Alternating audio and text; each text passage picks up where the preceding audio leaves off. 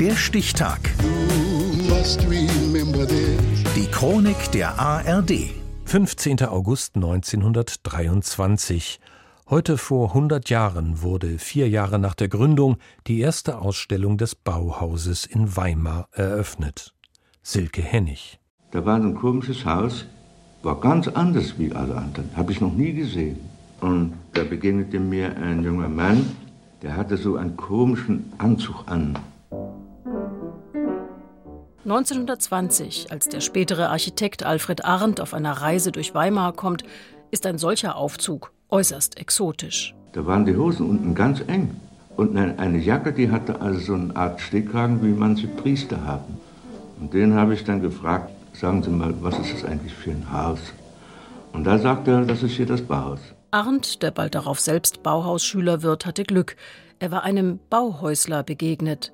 Viele in Weimar betrachteten die allerdings als Tollhäusler und antworteten auf dieselbe Frage ganz anders, wie sich Felix Klee erinnerte, Sohn des Bauhauslehrers Paul Klee und damals selbst Lehrling dort. Was ist denn das für ein Gebäude? Dachte, oh, das ist das Bauhaus.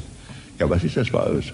Alles Juden. Das war die Populi, nicht wahr? Wir haben es nicht ganz leicht gehabt in Weimar. Von der linken thüringischen Landesregierung unterstützt, aber im konservativen Weimar von Anfang an angefeindet, soll die Reformschule nach dem Willen ihres Gründers, des Architekten Walter Gropius, ihr Fortbestehen mit einer Leistungsschau sichern.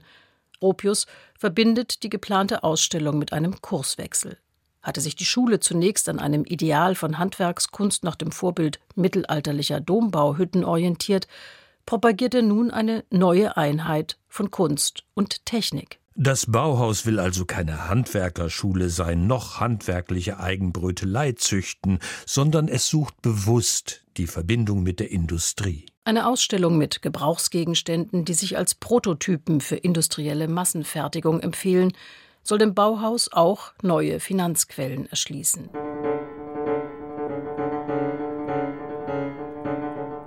Zur Eröffnung finden eine Woche lang Vorträge und Aufführungen aller Art statt, darunter Oskar Schlemmers abstraktes triadisches Ballett. Eine Ausstellung, an der unter anderem Frank Lloyd Wright und Le Corbusier beteiligt sind, unterstreicht die Verbindungen des Bauhauses zur internationalen Architektur.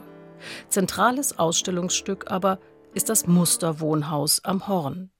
An der Innenausstattung sind sämtliche Werkstätten beteiligt.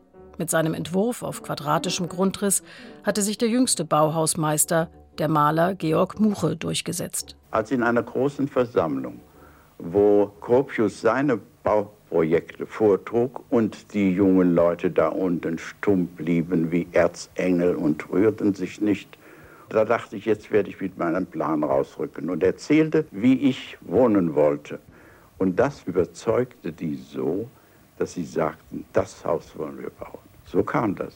Und Gropius, großzügig wie er war, schrieb mir, nachdem eben es so entschieden worden war, ihr Schwung und sei er auch aus Wahn geboren, ist Nerv unserer Ausstellung. Ich mache mit. Das Haus am Horn sollte kostengünstigen Wohnraum, schnörkellos und auf geringer Fläche bieten. Die Zeitgenossen beschrieben es allerdings als Bonbonschachtel und Toilettenhäuschen. Trotzdem die Kritiken oft wenig freundlich ausfielen, die öffentliche Resonanz auf die Bauhausausstellung war riesig. Eröffnet heute vor 100 Jahren kamen in anderthalb Monaten 15.000 Besucherinnen und Besucher und Bauhaus wurde zum Markenzeichen.